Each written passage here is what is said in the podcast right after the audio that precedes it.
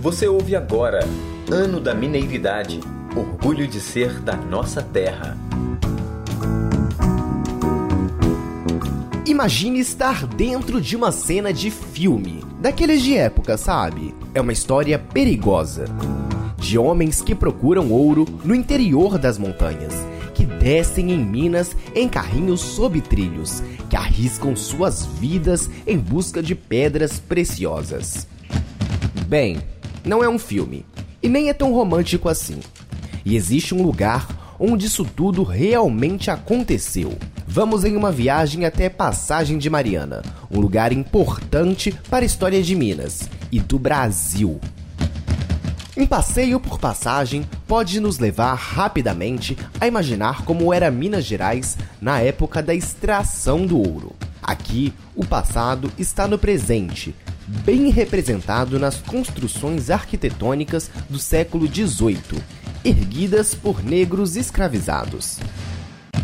Só da mina de passagem saíram mais de 35 toneladas de ouro, e hoje é possível visitar o local e descer a 120 metros de profundidade, no mesmo carrinho sob trilhos utilizado no século XVIII.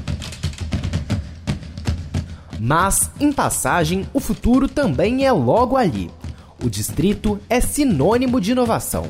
Aliás, agora, o local também é reconhecido como distrito criativo. E é essa versatilidade que encanta quem mora e visita passagem. Não é, Pablo? Pablo Borges Papa, 27 anos. Hoje eu trabalho como assistente administrativo. Eu sou músico da Sociedade Musical Santa Cecília de Passagem de Mariana. Então, eu gosto de morar no distrito de Passagem de Mariana porque é um distrito tranquilo, onde a maioria das pessoas se conhecem, onde se mantém ainda um clima muito família, de cooperativismo, um berço da cultura. Passagem é um distrito onde tem banda, tem projetos de futebol, tem cultura, tem pintores, tem artesãos, então é um distrito que vale a pena morar. O que as pessoas não podem deixar de fazer no distrito de Passagem de Mariana é de conhecer a história do local. Passagem tem uma grande contribuição histórica e cultural para a cidade de Mariana, para a cidade de Ouro Preto, conhecer a arte do nosso povo, conhecer as bandas de música. Passagem tem duas bandas centenárias, a Santa Cecília, que agora vai completar seus 123 anos, a São Sebastião, que completou agora em janeiro 112 anos. Então é um distrito de grande celeiro cultural, fazendo com que as pessoas tenham muitas atrações. Olha, eu acho que o que tem de mais representativo no distrito de Passagem de Mariana é exatamente a diversidade cultural que o distrito apresenta. Passagem é um berço de músicos, é um berço de artistas. Temos grandes nomes, Maestro Ataíde dentro da música, Zezinho Coelho, temos o Nelson Diogo com a pintura, temos o Eduardo com a arte em metal, temos a banda Lutz, muitos muita representatividade cultural no distrito de Passagem de Mariana. E aí, além da nossa história, né, que a mina de ouro traz, Passagem de Mariana, o primeiro hospital da região, a mina de ouro que durante muito tempo foi fonte de renda. Então, o que mais representa o distrito de Passagem de Mariana para mim é a cultura de um povo. E como é bom poder conhecer cada cantinho assim. Passear pelo tempo sem nem precisar ir muito longe. E se seguirmos viagem em direção a Belo Horizonte, atual capital de Minas, às margens da BR 356, chegamos em Cachoeira do Campo, distrito de Ouro Preto. O distrito surgiu entre 1674 e 1675. Foi quando Fernão Dias Pai, conhecido como caçador de esmeraldas em busca de riquezas, provavelmente descobriu a cascata de águas límpidas, próximo ao atual Centro Dom Bosco, que daria origem ao histórico nome do povoado da Cachoeira. Mais tarde, a localidade passou a ser chamada de Cachoeira do Campo. E foi em 1700 que o povoado teve seu desenvolvimento inicial. Nessa época, uma crise de fome atingia Vila Rica. o que fez com que grande parte das pessoas que viviam por lá migrasse para a Cachoeira do Campo, para produzir o seu próprio alimento. E essa terra já viu muita coisa, viu? Esse lugar já foi palco de conflitos que ficaram marcados na história do nosso país, como a Guerra dos Emboabas e a sedição de Vila Rica.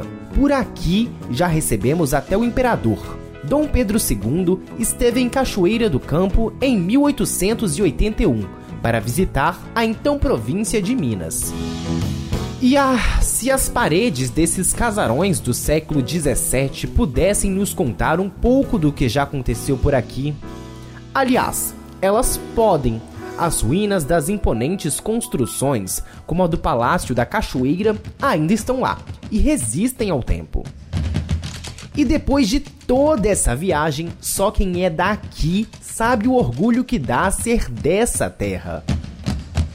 Meu nome é Zé Augusto, né? Eu sou conhecido, muito conhecido aqui em Cachoeira do Campo, por Guto, Guto Professor. Eu, como já disse, moro em Cachoeira do Campo desde o meu nascimento até hoje, né? Nunca saí daqui, trabalho aqui, participo intensamente das, atividades sociais aqui de Cachoeira do Campo, sou um ativista.